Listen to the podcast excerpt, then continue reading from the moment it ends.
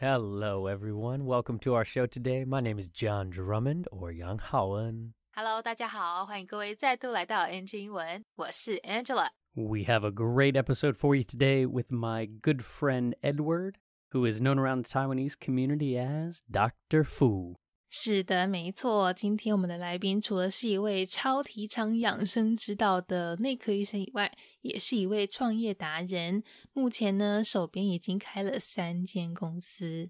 My guest today is Taiwanese. He is a medical doctor, entrepreneur. He is a lover of learning new things, being useful, having impact, and so much more. Everyone, please welcome my new friend, Dr. Edward Fu. Hello, everyone. My name is Edward Fu. What's up, brother? Man, thank you for joining us today on NG Ingwen. Thank you. It's my pleasure. You are an incredible mind. It's it's wonderful to get to know you a little bit right now. You are a doctor, you are an entrepreneur, you are a lover of healthy lifestyles, Yes, especially healthy cooking. especially healthy cooking, and we're going to talk about all that today. But I was hoping you could give our audience here on NG Ingwen a little introduction about yourself. Hello, everyone. My name is Edward Fu. I'm currently a physician in internal medicine and a geriatric medicine. It's uh, focusing for elder peoples. And I'm also an entrepreneur. I have uh, three companies running in hand. One is UMeal. They're making healthy and low glycemic index lunchbox. And the second one we're talking about is the Plan A. It's a vegan, plant-based food company, and we're making milk alternatives for the Asian people. And the third one is called Cheng'anhe, and they're making geriatric supplement for the next generations. Beautiful summary right there. Yeah, Yeah, I try to make it short. I love it. You're you're you're smooth right there. Yeah, so much to talk about. Like you said, UMeal doing healthy lunch boxes. You can find this on Uber Eats or Food yes, Panda? yeah, Foodpanda and Uber Eats, yeah, both. f- both all all the healthy lunchbox options and the newest company doing healthy supplement drinks for the older generations. Yes, exactly. But today I would love if we could focus on plan plant A Yes. which is your yeah fun fun word there plant a which i love it's your version kind of of an alternative to cow's milk Yeah, exactly. And uh, that's the reason we called it Plan A because we believe uh, we just have one Earth. So that's the Plan A. We don't have Plan B. oh marketing 101 right there friends love that yeah we don't have plan b you're right so i yeah, love that but uh, just like we talked before, unfortunately, when we're finding dealers in USA, especially in California, my friends told me that Edward, you need to change the name because Plan B is the biggest condom seller in in the California. yeah plan b is a is a pill that you might take if unfortunately if you get pregnant yeah, yeah. So so that's really not a good strategy. We're we're still working on the problem. yeah, yeah. I it's an admirable problem to have, but I, I love the concept, and I'm sure you, your intelligent mind can think of a fun new solution for that. So I was thinking we could focus a little bit on that today because you were talking to me earlier about the fact that a lot of coffee shops only Yes. offer traditional styles of milk, which is cow's milk. Yeah, yeah. And so, what what is your kind of goal right now with this company? Yeah, and I believe uh, right now in 2021, a lot of people though they tried oat milk, especially Oatly. Mm-hmm. Yeah, but in five or six years before, people didn't know there's uh, oat milk. They can be a substitute for for the real milk. Yeah, the concept I saw it is in in like seven seven or yeah six or seven years ago in Europe. The startup, the news is the Oatly when they changed their CEO and before Oatly is a Swedish company. The startup they they have a new uh, process to make the oat into some milk form, and it tastes really good. And because of the the process, they could uh, make the oil, the sunflower oils, into the the oat milk, so they can make latte. You know, we want to make a latte, we have to push the the hot uh, steam inside the milk and make it with smoothie bubbles. And traditional vegan milk like soy milk, like doujiang, we, we drink every day. We cannot make latte via doujiang because once we push the hot steam inside the liquid. The protein inside the soy milk will make the bubble really easy to, to fall down. So you cannot taste or make a latte by the soy milk. Yeah, and you know, it's beautiful when you think of kind of the food science behind it. It is so technical. Yeah. And I love that because you can pull from your medical background Yes. to kind of help us understand actually how do you make a good latte and it is all the science and med- you know it's it's like the medical profession Yeah, and uh, we saw Oatly right now. They they have the IPO in US this year. They are making great success, but uh, we want to make more, and we want to make the taste more Asian style. Oatly is designed for making latte, but how about making milk tea? How about making bubble milk tea? So that's why we uh, we we have Plan A. The old drink we have is manufactured in Italy, and we try to uh, uh, balance the sweetness with some sea salt and we use an extra uh, sunflower oil inside our, our drink. So actually, if you drink Oatly with and comparing with our uh, Plan A oat milk, we are more light and we taste uh, a little bit salty, a little little bit. But if you uh, try to make it with Asian style, uh, Asian style drink, especially like Zhenzu Nai Cha, the, the the bubble milk, we taste a lot lot better than Oatly, and we are cheaper. That's beautiful. Yeah. And such an entrepreneur you are right there, thinking about all the aspects that make Junzu Naita delicious. Right? Yes. Yeah. So, so cool. I have such a curiosity to how are you balancing your time right now you have a clinic at NTU Yes. you're running three companies Edward how do you do this in the beginning, in the last three years, because I was still under training in the medical resident, so like seventy percent of my my lifetime is spent inside the hospital, including like night shifts. But in that time, I'm talked with several uh, entrepreneurs and and people inside the hospital there or professor. They are much more busier than me. They said um, if you want to make something uh, extraordinary, uh, you have to put yourself or position yourself as a company. So you are your own company, you have limited time, you have limited resource, and how do you want to plan it? And you have to decide which one is expendables. Something you have to move on, so you have to uh, give up um, beforehand. And everything, like every project, like I, I will plan to spend three hours on UMeal, five hour on Plan A, or seven hours on my geriatric company each week which is the most important priority in each company. So I have to spend my three hours and my, make my three hours count. That's how I uh, schedule my week.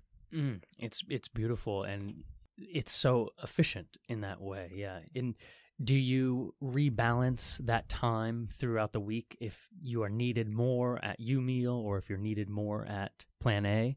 Yes, but I will I will review why I I I spend like m- more than I thought.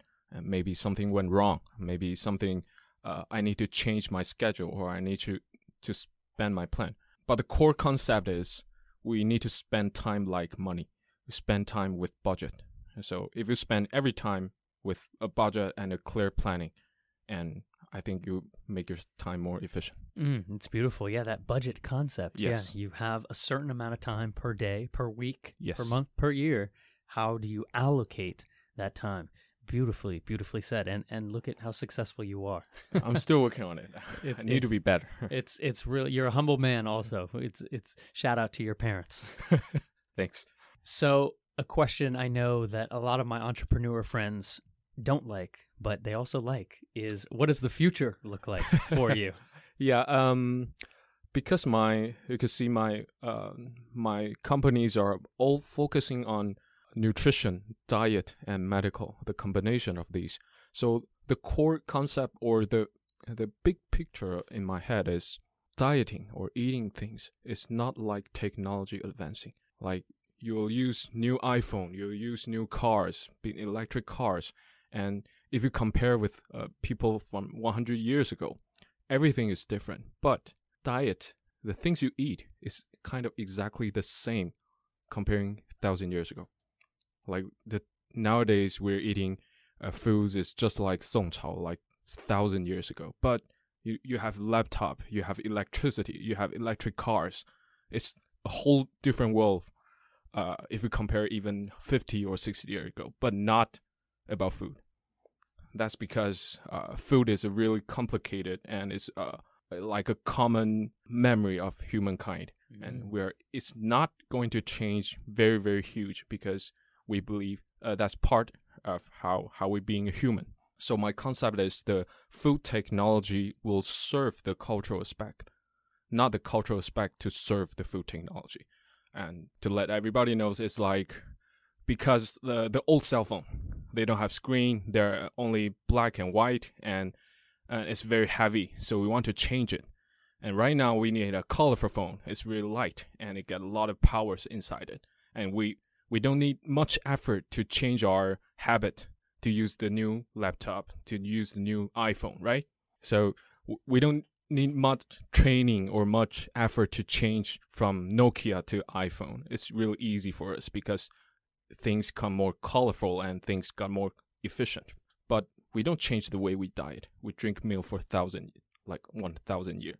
And look, the old milk is the milk alternative. So the food technology is serving for the food culture.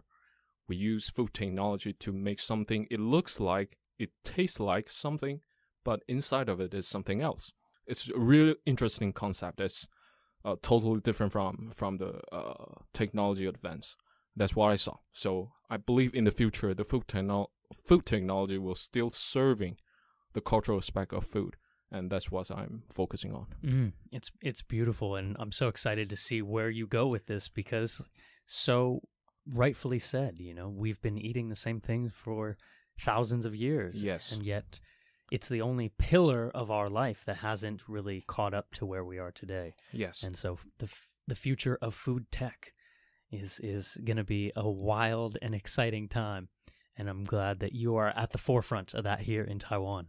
节目上半段一开始，这边来宾提到他手边目前经营的三家公司，好诶，真的很厉害。当内科医生的同时，还可以有时间经营其他事业，时间管理做的也太好了吧？ 好，那他在介绍这些公司的时候，我们也听到了一些各位平常可能比较少接触到的字，这边呢来跟大家简单说明一下。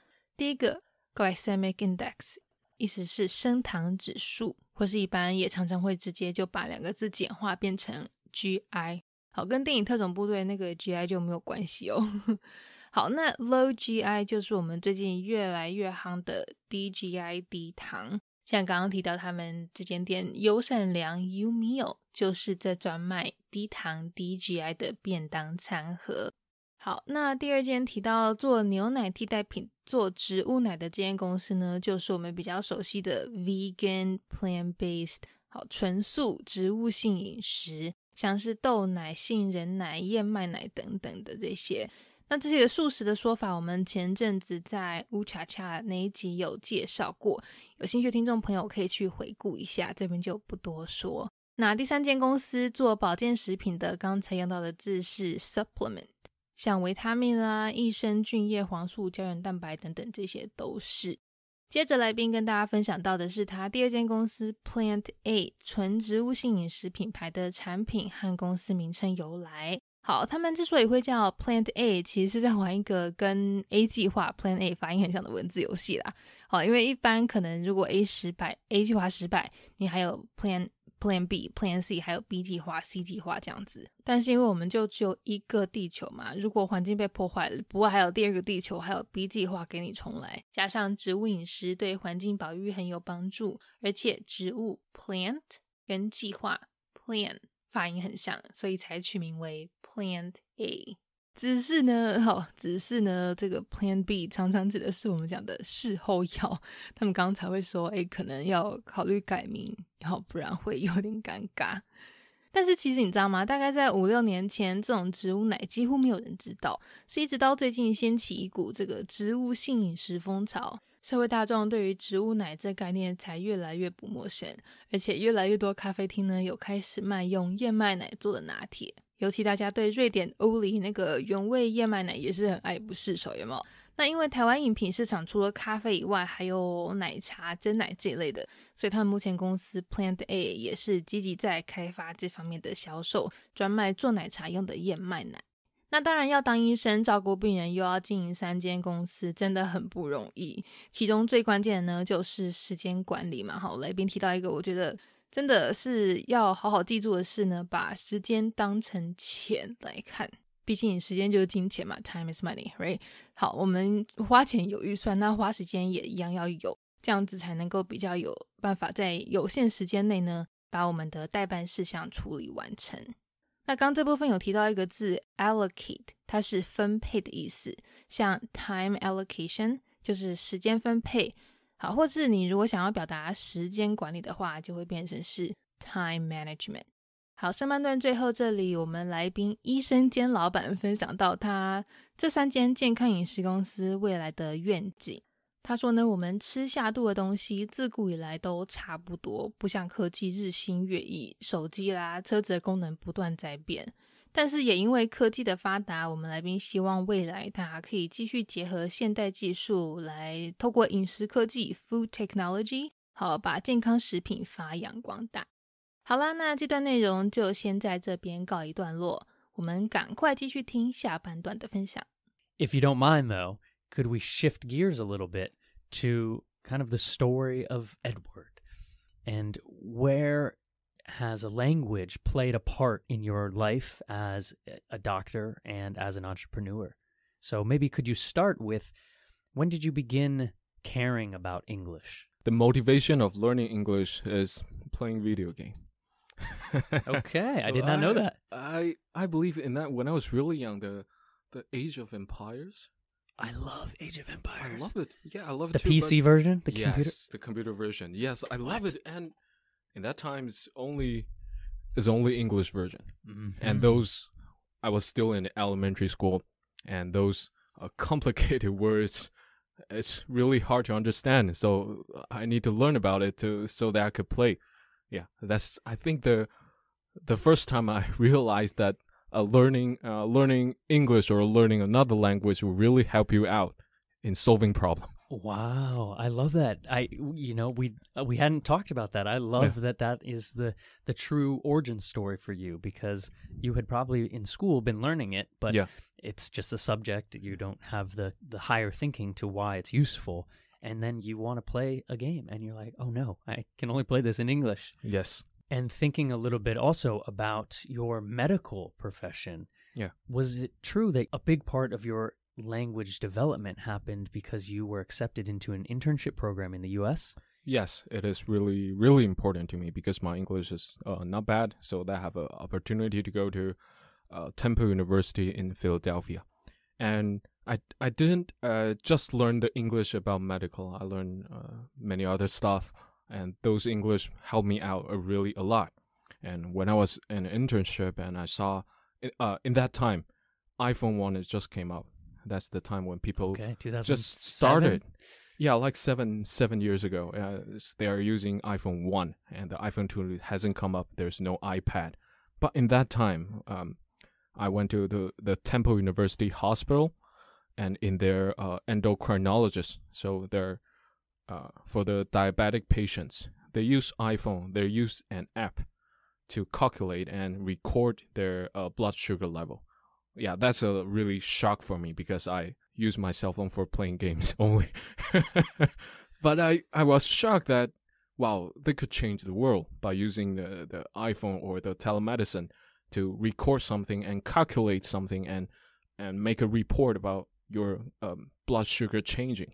And yeah, seven seven years ago, that's what I saw and really changed my life. And I decided to become a like a medical entrepreneur. That's incredible. Yes, you saw them utilizing the tech Yes. to record information, medical information, and you started to be like, "Oh, wait, I can use my medical knowledge not to just be a doctor. Yes. I can use it to be a medical entrepreneur." Yes. Wow, that's beautiful. And then that sparked the second round for you Yes. of your aha moment in your entrepreneur career. Can you share that story? Yeah, it's like a few years ago, I saw uh, um, a startup news that the Oatly they changed their CEO and they changed their product line and they changed their advertisement. They call it uh, the post milk generation. I think it's really really cool. It's post milk generation. So if you say you're post milk generation, you defined that the milk, the the cow product, the milk is in the past, and So uh, young people they will uh, want to know what's in about the hashtag the the post milk generation, and they read uh maybe they will realize that uh, the the milk will have a lot of uh, damage to our environment, the greenhouse passage, and they use a lot of water and and land. But we have uh, alternatives. It's called Oatly, and the Oatly tastes just like milk, and it tastes just like latte with milk, and uh, it's made from oat, so it's healthy and less uh, harmful for our environment, and that's cool. And in that time is nobody in Asian or Taiwan there talk about this. Actually, I believe in that the word zunai, the vegan milk, the word is not invented yet. So there's no Chinese words for this. I saw it only in the US uh, news and people talking about it and I believe nobody in, in Taiwan or in Asia is, they know the news or, or talking about the news. So that's really uh, a big advantage. I saw the news very, very uh, very very earlier, and I saw the change, and I saw that Oatly is like getting up like rocketing high, and in that time, yeah, nobody know what is Oatly, and nobody in Asia they're talking or use the word It's not even invented in in in Chinese yet. Yeah, wow, that's incredible. And so having that English knowledge, that English ability Yes. allowed you to catch that trend. Yes. Think about how you could bring that to Asia Yes. and what the market would look like here with huge milk consumers with milk tea and Yes. Jiangsu Naicha, bubble tea, and you created that. And that all kind of stemmed from you being able to catch English trends in the first hand. in the first hand. I, I love that. That is so, so beautiful because without that knowledge of English, you might have not been able to think about what you could do here in Taiwan with that. Exactly, and uh, it's like an upper hand. If your English is good, you can uh, you can absorb the knowledge and have your own insight in the real time in, in the first first place.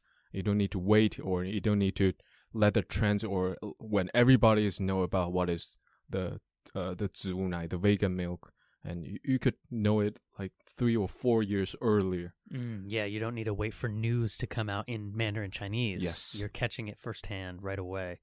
And that is just beautiful, beautiful advice right there, too, to how you can think about utilizing another language. Yes, Awesome, Edward. Well, thank you for making time out of your crazy schedule. Hopefully, this has been a bit of a value add for you. it's really share, valuable.